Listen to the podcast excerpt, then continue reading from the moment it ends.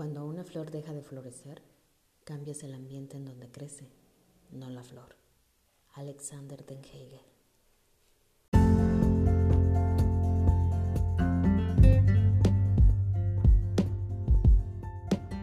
Un día a la vez es un podcast con libertad de espíritu, conocimiento e información para curar el alma. Mi nombre es Pau Vega, psicóloga y aprendiz de la vida cotidiana. Acompáñame en este episodio, un espacio para la vida un día a la vez.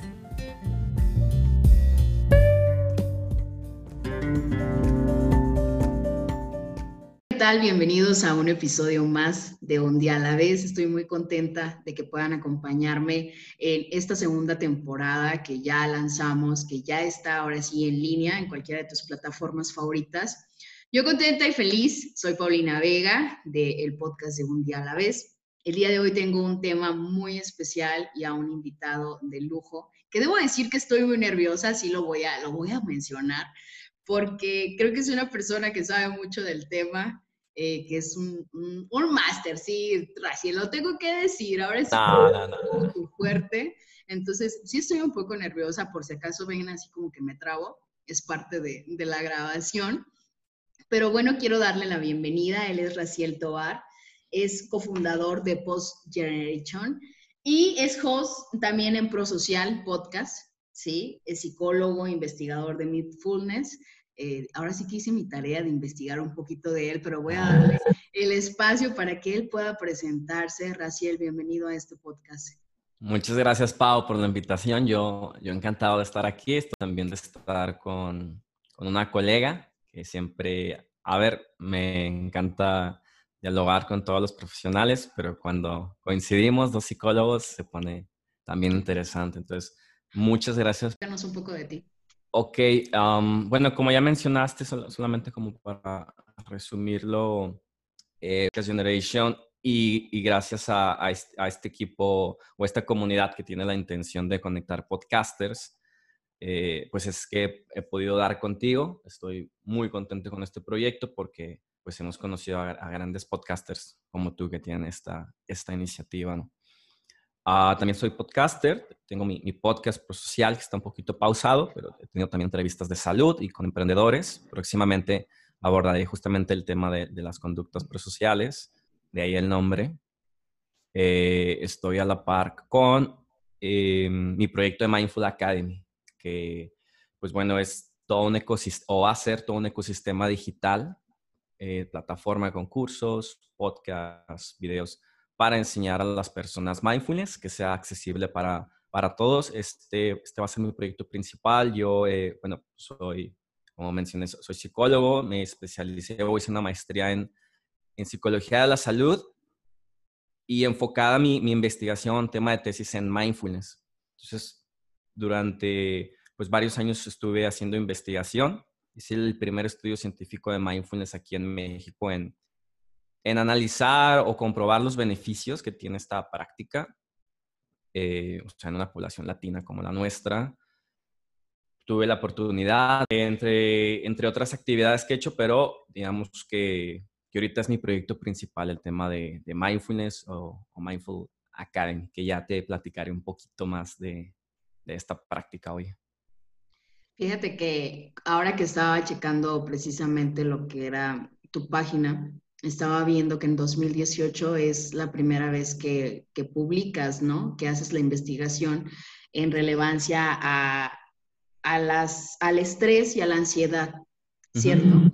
Entonces me llamaba mucho la atención porque el episodio de hoy, pues es todos podemos ser resilientes y sobre todo en esta situación que estamos viviendo y que creo que nos va a durar todavía unos meses más de la nueva normalidad y el adaptarnos a estar conectados ahora a través de computadoras, de teléfonos, que de por sí ya era algo como que ya nos estábamos preparando, digo, ya estábamos eh, metiéndonos un poco más en este tema, pero que creo que ha sido muy difícil para muchas personas, ¿no? O sea, yo creo que siempre ha existido la ansiedad, el estrés, la depresión, pero ahora con lo que estamos viviendo, pues se ha intensificado de una manera asombrosa. Y creo que también es porque ya estamos normalizando el hecho de que existen los psicólogos, existe la terapia y existen diferentes recursos para poder ayudarnos y atender. ¿De qué manera tú has descubierto que el mindfulness es una estrategia o una herramienta pues para ayudar eh, a sobrellevar la situación del estrés, de la ansiedad, de la depresión? Mm, bueno, primero parto de mi experiencia personal y quizás ahorita todavía más un poquito de respaldo científico. Yo en, en 2013 tuve ah, una situación en la que me separo de, pues de mi pareja de entonces. Fue una relación corta, eh, eh, varios meses, pero al final no, ¿sabes? Breve, pero de un día para el otro la historia y ya te voy a platicar aquí ya casitos personales, pero es, pero es que quiero que entiendan el trasfondo. Esta chica a la cual hoy no le guardo ningún resentimiento, espero que esté súper, súper feliz haciendo sus proyectos. Eh, o sea, de un día para el otro, me estoy brincando mucho contexto, pero de un día para el otro es, me dice, oye, Raz, pues hasta aquí yo realmente estaba en un break, me voy a casar. Entonces, pues una cosa es separarte, pero otra es como, ay, o sea, sabes, es como, ah, realmente pues conmigo, pues nunca iba a haber nada en serio, pues yo no sabía cómo que esta era tu situación. Entonces nos, nos separamos, evidentemente. Y a mí me pesa mucho, tenía unos, creo que 23 años, estaba eh, viviendo solo por primera vez, rentando un DEPA, intentando proyectos, emprendimientos, no sé.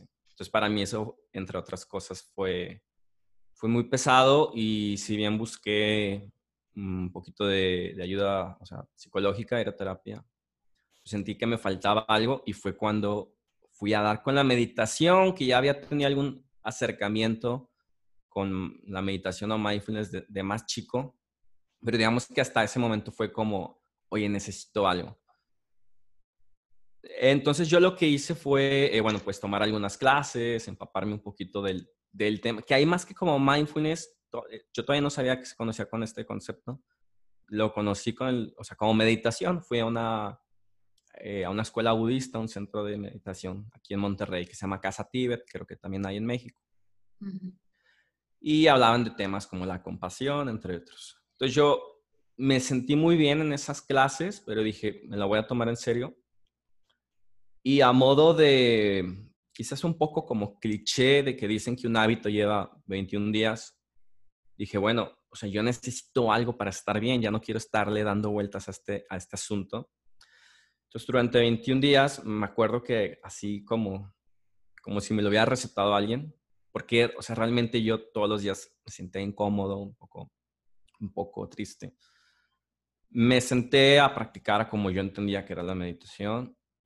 Para la semana yo ya me sentía mejor y para las tres semanas, de verdad, o sea, para mí, ah, como lo, que hoy todavía lo veo igual, era como si no hubiera pasado, bueno, no quiero decir como si no hubiera pasado nada, porque jamás reprimí nada, jamás fue negar nada, sino simplemente, o sea, de pronto fue como, ah, por supuesto, o sea, todas las personas, sabes, queremos ser felices, tenemos diferentes intenciones, se dan ciertas condiciones, y sucedió, o sea, y lo entendí como muy, sentí que lo entendí muy naturalmente cuando antes era darle vueltas, ¿sabes? Esta actitud de porque a mí, que hice mal, o sea, victimizarse. Entonces, esa fue mi primer experiencia con, con, la meditación. Después, al cabo de, de, de, unos meses, ya entiendo que también hay otra rama que se conoce como mindfulness, que es como, como esto que, digamos, que practiqué, pero sin la parte espiritual y ya la empiezo a tomar ya como cursos más formales. En el 2015 entro a, un curso de, reducción de estrés, también como para seguir aprendiendo este tema. Y sí sentí también, por ejemplo, ya en ese año, ya no iba por esta cuestión, sino pues por carga de trabajo, muchas actividades. Y vi como también, eh, porque claro, con el tiempo fui dejando un poquito esta, esta primera experiencia que te decía. Pero entonces después en 2015 la retomo como otra vez con todo. Y, o sea, yo veo un antes y después de exactamente después como de ocho semanas de práctica. O sea, seguía, o sea, externamente, yo seguía teniendo pues problemas como todos, trabajo, estaba rentando mi segundo departamento que muy apenas me alcanzaba, eh, o sea, proyectos inconclusos, clientes que te están exigiendo, eh, sabes, como que tus servicios, que funcionen, todo. Yo estaba muy estresado Y con esta segunda práctica de mindfulness fue como, ah, ok, o sea, externamente la situación sigue estando un poquito difícil, pero para mí fue fácil afrontar. Entonces, digo, ya hay muchas más experiencias hasta el día de hoy. Todavía sigo teniendo situaciones en las que digo, wow, o sea, cuando me siento a meditar o practicar mindfulness, eh, obtengo mucha calma o mucho, mucho más enfoque, pero particularmente estas son algunas que yo he tenido. Para las personas que no, no han escuchado sobre este término de mindfulness, porque usualmente escuchamos más sobre la meditación, meditar, meditar, eh, ¿cómo podríamos definir qué es mindfulness? la definición más popular es la del doctor John Kabat-Zinn, que dice que es llevar la atención deliberadamente al momento presente sin juzgar la propia experiencia, aceptándola tal y como es. Es un poquito larga, pero en resumen es llevar la atención al momento presente. Muy resumido, es, es más amplio, pero es, es la base de mindfulness y aquí empiezo a hacer un, una distinción porque van a ver que de pronto, o van a escuchar que de pronto digo mindfulness es meditación. Eh, cuando digo meditación me refiero en general a, a, todo este conjunto de prácticas eh, espirituales. Cuando digo mindfulness me refiero principalmente ya a la parte científica que se usa en medicina y psicología sin necesidad de involucrar la parte eh, espiritual. Entonces esta definición que yo te digo es de, de mindfulness para meditación hubiera otra, pero bueno, ahorita vamos a quedarnos solo con el tema de, de mindfulness. Al final se complementan ambas, ambas cosas, ¿no? O sea, me imagino que tanto la meditación como mindfulness, o sea, es como si las uniéramos ambas. Sí, claro, pero también ya depende de la persona. O sea, lo que sucede es que para practicar meditación, que, que es una forma de familiarizar tu mente con estados positivos, con estados virtuosos, pues necesitas solo para empezar, esta cuestión que se llama mindfulness, que es la capacidad de traer tu atención al momento presente para después enfocarte en lo que va a ser tu meditación, ya sea en la compasión, entre otras meditaciones. Entonces, es, este es un requisito, o sea, mindfulness es un requisito para la meditación, pero se vale, o sea, claro, hay muchas personas que dicen, a mí no me interesa el tema de la meditación, no me interesa el tema espiritual, o tal vez es, se entiende, o sea, en nosotros entre psicólogos, pues si viene un paciente, pues tú no le vas a hablar de tu espiritualidad, simplemente le vas a decir, oye, tengo esta técnica que se llama mindfulness, podemos practicarla. Entonces ya en mindfulness se puede hacer eh, sin la parte espiritual y ayuda, pues principalmente con el tema del estrés, eh, ansiedad, depresión. Me acerqué a la meditación por medio del yoga, o sea, ni siquiera fue que dije voy a ir a meditar, recuerdo que iba caminando y me encontré un lugar que decía que daban clases de yoga y me metí. Simplemente fue así como que, bueno, voy a ver qué. Y tras los ejercicios o las clases de yoga descubrí que daban un espacio de meditación. Y a mí la meditación ha sido algo que me ha ayudado mucho, mucho con el tema de la resiliencia. Porque muchos se preguntarán, y bueno, ¿y qué tiene que ver la meditación con la parte del tema de la ¿no? Pero para mí ha sido un recurso que me ha ayudado mucho a ver y transformar lo negativo de manera positiva. O sea, como para no, cerrarme en esta parte que tú dices, Raciel, de, de ser víctima, ¿no? Llega un momento donde de repente queremos sentirnos tan víctimas de todo, de todo a nuestro alrededor, que nos olvidamos de vivir de manera presente, así como que, pues en el aquí y en el ahora, ¿no? y entonces nos quedamos en otros, en nuestros tiempos. ¿Qué ha sido lo más difícil que te ha tocado experimentar dentro del camino de la meditación? O sea, dentro de, del aterrizar así como que de manera presente. Mm, no sé si te refieres a una experiencia o porque lo primero que se me viene a la mente es, es la constancia. Eh, hay un efecto muy positivo en la práctica de la meditación que al cabo de practicar 10, 15 minutos diarios, durante unos días te sientes mejor. Pero realmente te sientes mejor. Entonces, es muy fácil decir, pues ya no practico. Como el, hecho, el hecho de decir, lo haces, hacerlo diario, podría ser. Sí, claro. O sea, vaya, es como, no sé si sea exactamente igual, pero como quien hace una dieta, pero no quiere cambiar su estilo de vida, solamente quiere, se enfoca en el tema externo de verse mejor, haces una dieta que no es balanceada, no sea una cosa muy loca, como, no sé, no, no, va, no va a hablar de nutrición, pero adelgazas, te ves bien, pero entonces ya después te hartas de esa dieta y, vuelves, o sea, las personas em, eh, rebotan, ¿no? O sea, tienen este efecto de, rebote porque no cambiaron su hábito, simplemente era ah, sentirse mejor un ratito, verse mejor. Entonces, es fácil, relativamente fácil caer en, es que ahorita estoy súper estresado, practico dos o tres semanas, ya me siento mejor y dejarlo pasar. Y al cabo de unos meses volverte a sentir estresado, con ansiedad. Y ya sabes que puedes practicar mindfulness, pero, o sea, tenemos todos esta parte de, pues, nos da pereza o, o sea, nos generamos muchas trampas mentales para no tomar un rol activo y hacernos responsables de nuestro propio bienestar. ¿Qué has notado tú, qué has percibido ahora en esta nueva normalidad, pues, que le llaman. La verdad, yo estoy en contra de ese término porque como que no, no me suena mucho a nueva normalidad.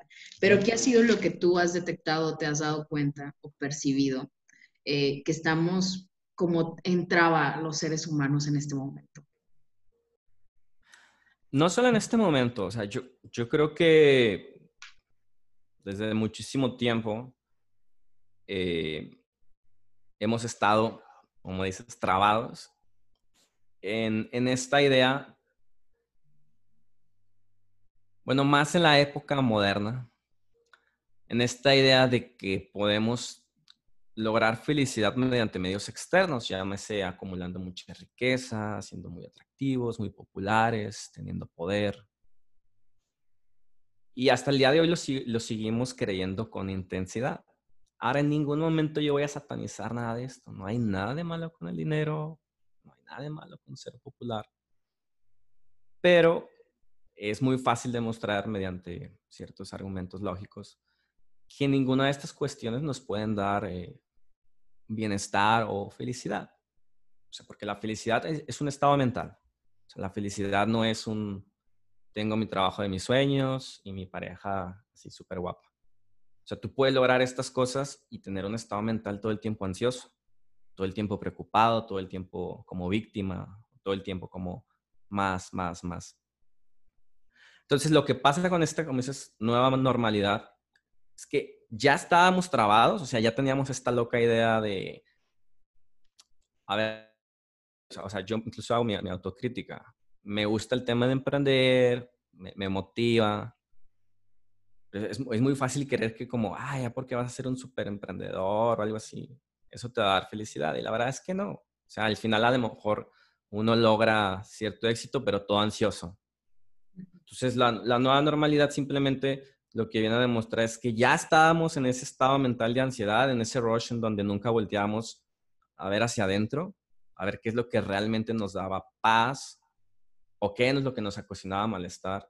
Y pues viene simplemente como a, exponerlo, porque, o sea, creo que en la época moderna se, creó esta burbuja, y no me refiero solo a las burbujas económicas, sino como a esta burbuja de una falsa seguridad de tengo mi rutina, soy Godín, cada vez puedo ganar un poquito más de dinero, puedo conocer más lugares, es súper fácil viajar, porque pues, los vuelos ahora están muy baratos. Y pensamos que las cosas siempre van a ser así, como que siempre más globalizado, siempre más viajes. Entonces viene algo súper inusual, que no sé, creo que ocurre una o dos veces cada 100 años, una, una pandemia. Y es como, como ser niños chiquitos que les quitan un dulce y, ay, o sea, mi trabajo no era seguro, no era para siempre, ay, no puedo viajar. O sea, ¿sabes? Como hacer todos, todos mis viajes que quería, ay, ya no puedo andar de socialité, siendo súper populares. Entonces, es un poco gracioso, pero es como, o sea, ¿qué esperabas? O sea, que, que estas cuestiones iban a ser para siempre. Y conectando con el punto de la resiliencia es, o sea, mindfulness, pues lo que viene a ayudarnos es tomar conciencia de, de cómo nuestra mente está todo el tiempo agitada, pensando en en lograr estas cositas externas y, y objetivos, así que supuestamente nos iban a hacer súper felices. Entonces, en lugar de estar todo el tiempo obsesionados con este mundo externo, como tú decías, traer la mente al momento presente y poco a poco ir notando que al final el que ahora vivamos mayor ansiedad o estrés no es por la pandemia propiamente, no es porque ya no podemos salir a la calle tan libremente, sino porque no tenemos un método o nunca habíamos tenido un método para controlar estos estados mentales. Sí, entonces la, resiliencia, como yo la veo, es, mi definición, no es definición del libro, es la capacidad que tenemos las personas para superar o afrontar cualquier tipo de adversidad. Sí, en el mundo de la física, no me sé exactamente la definición bien, creo que es como la capacidad que tiene un material para como soportar cierta tensión y regresar otra vez como a su, a su estado normal pues es un poco parecido con nosotros. O sea, es qué tanto nosotros podemos tener ciertas adversidades o crisis, superarlas y regresar a un estado de cierto equilibrio. Lo que viene a demostrar la, la pandemia, pues es que no teníamos nada. O sea, era como, o sea, ¿cuáles habían sido nuestras crisis? Nuestras crisis yo creo que antes eran, ay, no sé, el gobierno, o iba a haber puente, pero no se pudo el puente, y en lugar de poner el asueto el lunes, lo tenemos el miércoles. O sea, son cosas súper infantiles de, ay, no, o sea, crisis, no, no voy a poder. O sea, si alguien nos hubiera dicho lo que iba a venir, esas cosas ni nos hubieran importado, ¿no? O sea, entonces no tenemos esta capacidad de, afrontar la adversidad, o sea, tenemos, como tenemos esta adicción a todo el tiempo estar así, pues un estilo de vida hedonista, todo el tiempo así como que, ah, fiesta, fiesta, o ya ni la fiesta, o sea, trabajo, trabajo. Esos materiales, ¿no? Sí, y, de nuevo, no hay nada malo con lo material, sino la creencia de que esto nos va a traer eh, este bienestar. Entonces, bueno, eh, cerrando un, poco la idea es, pues mindfulness te ayuda a uno tomar conciencia del estado mental en el que realmente tú estás experimentando y que este estado mental no depende de los factores externos, sino de cómo tú te relacionas con tus propios pensamientos y cómo tú vas creando estas herramientas para cultivar bienestar desde adentro, no desde afuera. Entonces, la consecuencia de esto es, lógicamente, te vas haciendo más resiliente. ¿Qué pasa, por ejemplo, si, si no todos pudiéramos entrar en este estado de conciencia? Digo, porque sería también algo muy fantasioso decir que todos vamos a entrar al nivel de conciencia al mismo tiempo, ¿no? O sea, pero de qué manera pudiéramos trabajar el hecho de ser resilientes. O sea, de qué manera puedo identificar yo que no soy resiliente y, quiero aprender a hacerlo. Ok, entonces dos preguntas, ¿cómo identificar si no somos resilientes? Y la otra es, a, ver, si, a, ver, si, entendí, si mindfulness puede ser o no para todos. Así es. Mi respuesta es sí, y voy a justificarla. Vamos a voltearla. Si yo te dijera, la ansiedad y la depresión no es para todos. Es decir, ¿hay alguien que esté exento de poder padecer este estado mental? No. Pues no hay ningún ser humano, no hay ningún ser humano que esté exento de padecer ansiedad y depresión. Por supuesto, podemos decir, ay, hay casos de alguien que nunca tuvo este trastorno, está bien. Pero nadie está exento de la posibilidad si descuida sus pensamientos y si descuida su, o sea, los estados mentales que, que tiene el día a día, porque al final, o sea, un estado mental es una consecuencia pues, de tus pensamientos, de tus intenciones, de, tus acciones.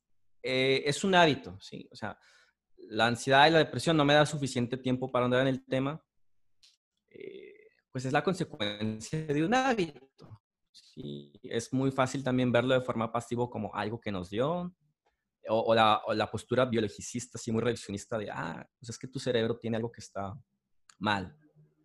O sea, o sea, sí, no, claro que hay un cambio a nivel cerebral, pero es la consecuencia de donde pues descuidamos nuestros hábitos de, salud mental.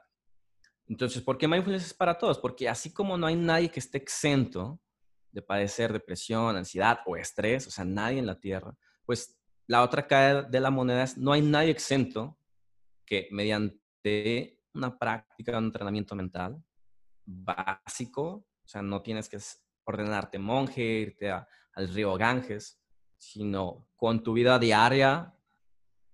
Yo creo que no hay una persona que no pueda decir voy a practicar 5 o 10 minutos para entender mi mente, como poner atención hacia ella y cultivar un estado mental positivo. Entonces, en ese sentido es para todos. Claro, que a alguien le va a ser más difícil que otro, sin duda. Hay algunos cuidados que como psicólogos debemos de tener. O sea, por ejemplo, si alguien está justo en una crisis, eh, un duelo no es lo más apropiado. Ah, ponte a practicar mindfulness en ese momento.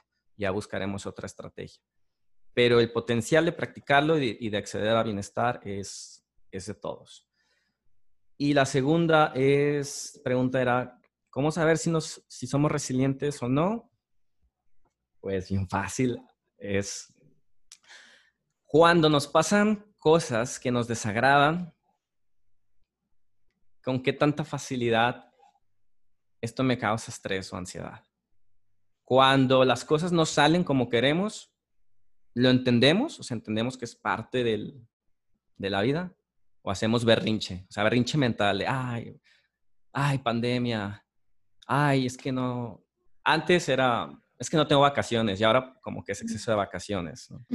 Cuando nos critican, cuando nuestra pareja también nos hace algún señalamiento o no hace las cosas como le gustan. O sea, prácticamente es podemos tomar cualquier ejemplo y decir, cuando las cosas no salen exactamente como queremos, cuando no tenemos el, respeto que quisiéramos o la reputación, o cuando no tenemos a alguien ahí apapachándonos y diciéndonos, eh, ay, Paulina, wow, tu podcast, wow, me encanta. Es, lo tomamos simplemente como algo en lo que podemos mejorar, ¿sí? O, o nuestra mente se distrae y empieza eh, como esta analogía que usan en el, en el budismo, como un mono, un mono así saltando sin control y empezamos, ay, no, es que, ¿por qué me llamó? Ay, no me llamó, ay, no, en el trabajo, ay, mi jefe, no, es que... Entonces yo creo que en, la mayoría de los casos, y me incluyen muchas veces, es, no, o sea, todo el tiempo nos estamos quejando, todo el tiempo estamos eh, victimizándonos. ¿Cómo saber, ahora, el otro punto, que soy resiliente? Ah, bueno, pues porque somos alguien que tenemos la madurez como para afrontar la adversidad y decir, esto es totalmente normal, no hay nadie exento, ningún ser humano que esté exento de la adversidad, que no tenga que desapegarse de lo que le gusta, que no tenga que afrontarse a lo que no le gusta. Y, lo puede lidiar con cierta, con cierta ecuanimidad. O sea, no quiere decir que es como, para ser resiliente tienes que ser ya eh, monje, zen, totalmente centrado. no, no, o sea, es aún así experimentas estrés, aún así experimentas eh, cierta incomodidad, pero aunque suena un poco contradictorio, tienes la capacidad de estar cómodo con la incomodidad, ¿sabes? No es como, ay, ya, ah, no me gustó, dale la vuelta. Es, no, es, entendemos que es parte de... Pareciera, o sea, pareciera como lo que lo decimos de una manera muy fácil, pero yo creo que hay una palabra clave que nos dices al inicio, que nos puede ayudar para todos ser resilientes y es la parte de la constancia. O sea, si de repente eh, ya identificaste tú que no eres resiliente eh, por alguna de las cuestiones que ya mencionaron y decides quedarte y decir, pues es que así soy, ¿no? Porque muchos usamos esa palabra, o sea, así soy, así soy, y pareciera que lo justificamos. Sí, es una victimización total. Sí, y luego esperamos como que las cosas sean diferentes, esperas que, las situaciones cambien, pero tú no decides hacerte cargo y no decides hacerte responsable en tú empezar a trabajar en ti mismo, ¿no? O sea, sí espero que los demás cambien, que mi pareja mejore, que mi jefe sea, sea más amable conmigo, pero yo no hago o no genero un cambio y espero como que todos vengan y lo hagan por mí. ¿No? Y pareciera como que nos sentamos así en el silloncito de la comodidad, como decíamos, anteriormente estábamos como niños sí, o sea, esperando que todo nos cayera de la mano. Y ahora con la situación de la contingencia, pues es un no, o sea, no puedes hacerlo, no debes hacerlo. O sea, que dicen, pues es que esto no es cierto, o sea, el COVID no es cierto, es una estrategia del gobierno. Bueno, si eso no es, hay una orden, hay una regla, ¿no? O sea, ¿cuál es la parte de nosotros que se quiere revelar o que quiere ir así como que en contra de todo. Entonces yo, yo mencionaba en un episodio, se trata también de ser empáticos. O sea, también de saber que a veces las acciones que nosotros tenemos pues tienen una consecuencia y un efecto para los demás.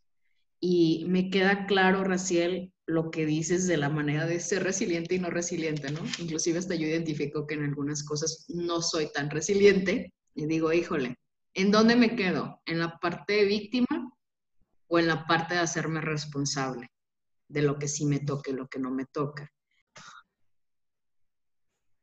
Creo que no hay un, solo método, pero yo les voy a compartir uno de tantos que, por supuesto, se, relaciona con, mindfulness. Antes, nada más retomar algo que mencionaste, que eh, me gusta el ejemplo de cómo a veces las personas se me hace súper infantil y yo lo he llegado a pensar, pero bueno, nos excusamos con el yo soy.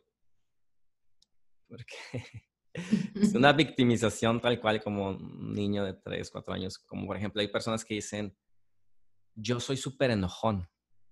Entonces, fíjate, el mecanismo tan, no sé, trastornado.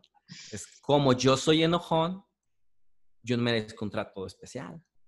Porque ya sabes que yo soy enojón. ¿Sabes? O sea, es súper absurdo cuando sería todo lo contrario. Le digo, que eres enojón, responsabilízate toma cartas en el asunto. Y lo usamos para todo, por ejemplo, es que yo soy bien ansioso. Como, como diciendo a la otra persona, como soy bien ansioso, pues tenme cuidadito, tenme paciencia. Yo soy muy sensible, ¿no? También. no me hables. Soy bien sensible. esa es otra, ¿no? no me hables así, trátame bonito. Entonces, todos estos yo soy, yo soy, pues no es más que una trampa del ego en donde se infla y dice, yo soy súper especial, soy especial, soy, hombre, yo es súper especial, de verdad. Entonces, trátame con mucho cuidado. La, el primer paso para ser resiliente es darle la vuelta a esto. Yo diría, eh, de tu niño interior.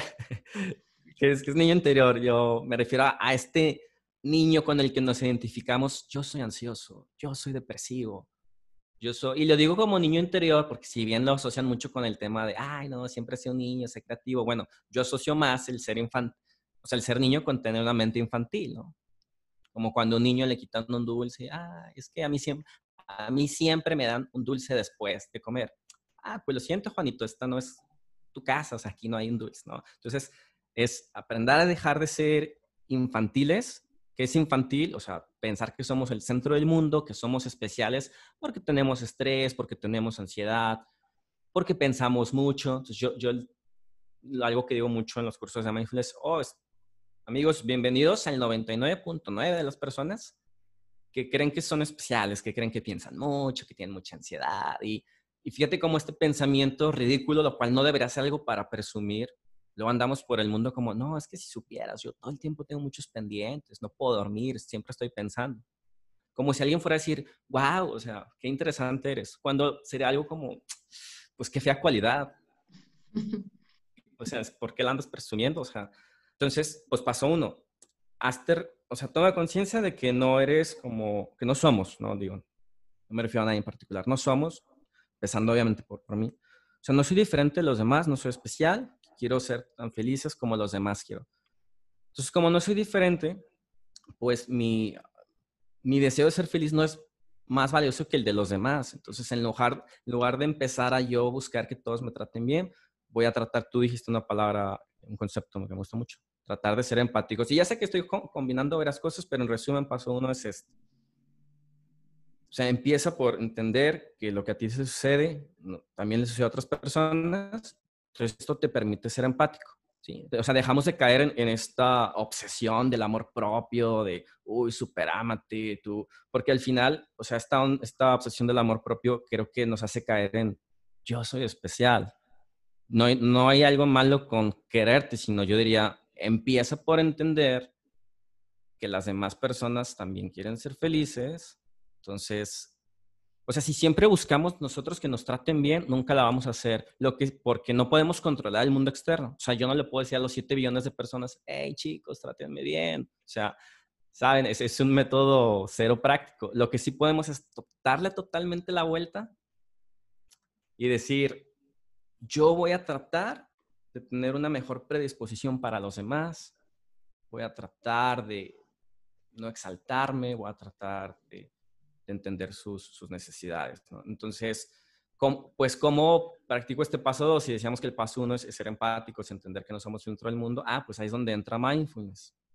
O sea, necesitamos una práctica en la que todos los días, 10 o 15 minutos, nos sentemos ¿sí? a poner atención a la, a la respiración, a poner, conectar con, con nuestro momento presente, aceptando las sensaciones que tengamos, sean positivas o negativas, tal y como son. ¿Por qué, ¿Por qué hay que hacer esto? Porque porque bueno, en Mindfulness ya también ya no me da tiempo, o sea, como para explicar toda la práctica de Mindfulness, pero sí quiero dejar en claro que no tiene que ver, nada que ver con poner la mente en blanco, sino es como un entrenamiento porque durante estos 10 o 15 minutos, la verdad es que no, o sea, las personas piensan que luego va a ser algo como súper agradable, oh, 15 minutos en el momento presente, qué rico. Y la verdad es que no, son 15 minutos de, ah, listo, ah, estoy pensando en otra cosa, regresa a tu mente al presente. Ah, este, híjole, es que estoy ansioso. Bueno, es normal, pues así has vivido toda tu vida, regresa a tu mente al momento presente. Entonces, estos 15 minutos de incomodidad son un entrenamiento para que cuando surja la incomodidad allá en el mundo exterior es, ah,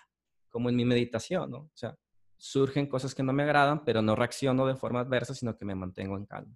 Entonces, es como un, es un entrenamiento que te, te prepara para, para la vida diaria y paso 13, constante y que yo creo que nos va a otorgar muchos beneficios, ¿no? O sea, el hecho de que estemos de manera presente y que vivamos un día a la vez, como dice el podcast, ¿sí? O sea, creo que todos podemos empezar a darnos cuenta de que también nuestra salud física empieza a mejorar y que si de repente seguimos como en la rapidez, en la rapidez, en la rapidez, en la rapidez, pues entonces, ¿qué chiste tuvo vivir una pandemia? O sea, ¿qué chiste tuvo vivir todo lo que tuvimos que vivir, no? O sea, si no lo vamos a seguir viviendo quejándonos por el gobierno, con el presidente, con el gobernador, con, mi, con quien sea que, que queramos este, culpar, y no empezamos a llevar la práctica de, del mindfulness, pues entonces por eso es tan lógico que nos perdamos entre tantas cosas, entre tantas circunstancias, y se genere más estrés y más ansiedad y más insomnio, ¿no, Racia?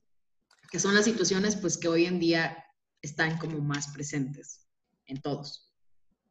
Una crisis sin me parece que es ideal como para cultivar e-, estas, o sea, como es evidentemente una crisis, una situación difícil, es en lugar de verlo como algo para quejarnos, es como un maratón, ¿no? Ah, que este maratón me sirva, un maratón mental de cómo de que una vez que salga de esto, si puedo superar esta crisis, pues puedo superar lo que sea. Entonces, creo que le podemos encontrar un beneficio. Exentos, ¿no? O sea, ni, ni, ni Raciel ni yo, yo creo que estamos exentos de vivir una, una situación de estrés, de ansiedad.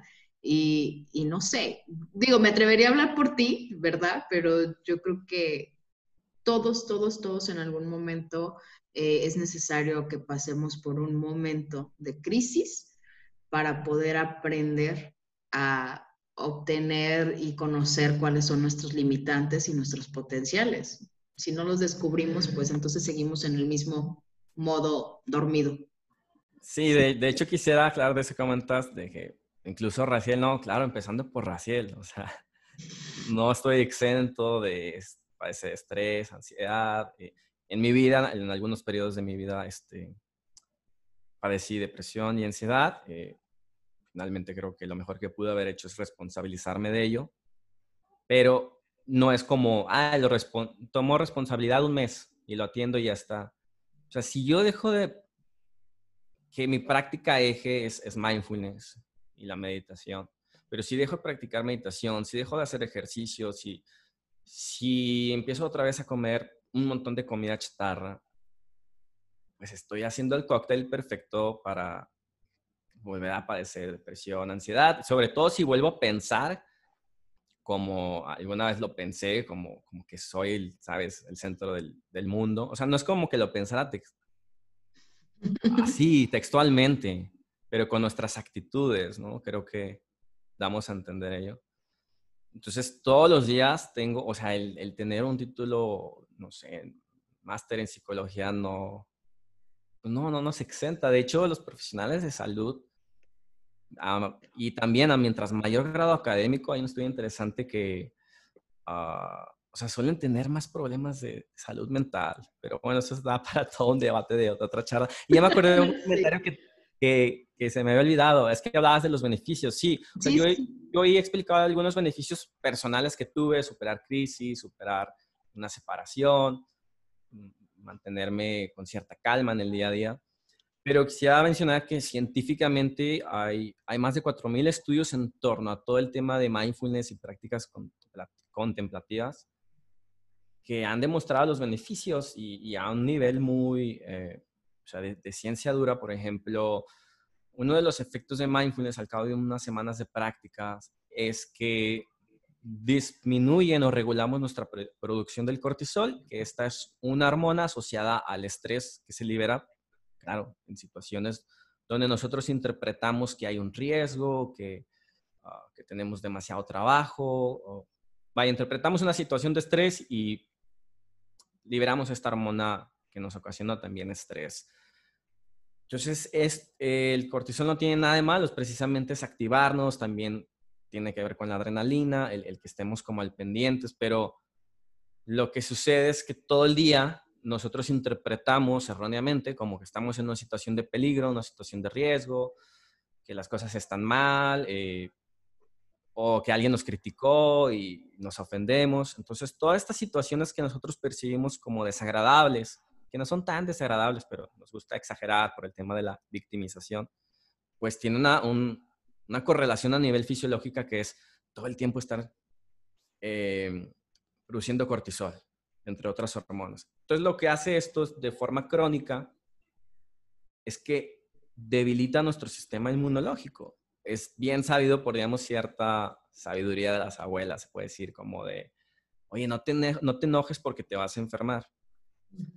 Y, no sé, la modernidad ha traído ciertos razonamientos muy raros, como pseudocientíficos, así de, Claro que no, de qué tiene que ver el enojo con enfermarme, como demuéstralo. Pues ya está demostrado, chicos. No, no sé por qué hay gente que sigue pensando que no hay relación entre uno y otro. Te enojas, pues estás preparando todo tu, tu cuerpo para, para enfermarte porque pues estás debilitando, debilitando tu sistema inmunológico. Para no solo enojarte, o sea, vivir como en un estado de ansiedad, vivir en un estado de depresión, eh, pues te vas a hacer que te enfermes. Entonces, mindfulness, pues parece magia, porque si tú lees en los estudios científicos, dice que ayuda para la depresión, para la ansiedad, para dolores crónicos, para enfermedades crónico-degenerativas como la fibromialgia, como entre muchas otras. Entonces, si uno no tiene todo el contexto, dice, ay, o sea, me están dando gato por liebre, no puede ser que sea bueno para tantas cosas.